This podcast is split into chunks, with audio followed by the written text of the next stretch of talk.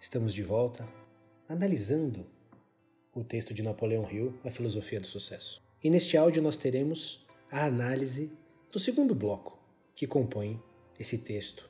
Entre aspas, seria assim: Se você fizer as coisas pela metade, você será um fracassado.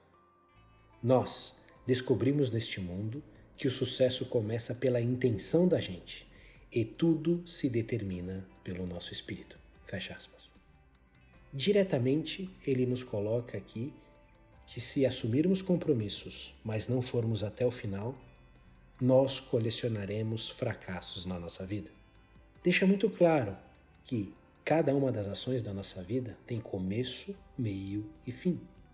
Podemos destacar cada um dos planos, dos objetivos, das metas que nós escolhemos para a nossa vida terão começo, meio e fim.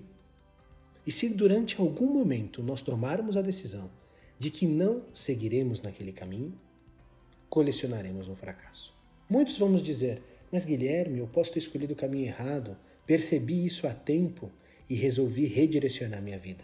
Sim, isso é uma benção. É muito bom reconhecermos os nossos erros e redirecionarmos a nossa vida.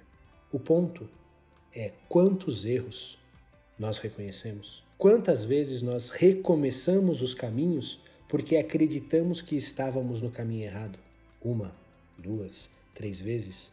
O ponto é que encontramos uma quantidade massiva de pessoas que começam, mas não terminam aquilo que colocaram nas suas mentes. E isso sim será colecionar fracassos dia após dia.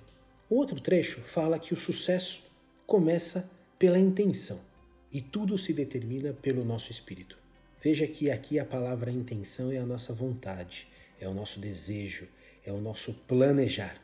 E que tudo que nós desejamos, pensamos, almejamos, vai ser determinado pelo nosso espírito, pela nossa garra, pela nossa determinação, pelo nosso esforço, pelo nosso empenho e principalmente por finalizarmos tudo aquilo que começamos. Senão, caímos no trecho de cima. Faremos pela metade algo e a metade não trará o sucesso. O sucesso não estará na metade da jornada.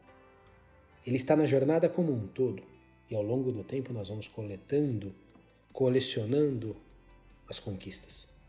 Não vamos deixar que o nossa, nosso ímpeto, nossa intenção seja simplesmente um primeiro movimento que depois que surge a primeira dificuldade, o primeiro desafio, o primeiro trecho turbulento dentro dessa jornada, que a gente abandone aquilo que nós decidimos, aquilo que nós escolhemos, aquilo que nós acreditamos que fará a diferença na nossa vida. Veja, se nós temos uma intenção clara de onde queremos chegar e temos dentro do nosso coração, dentro da nossa mente, a vontade de realizá-la, devemos sempre direcionar os nossos esforços para dia após dia atingirmos o nosso objetivo.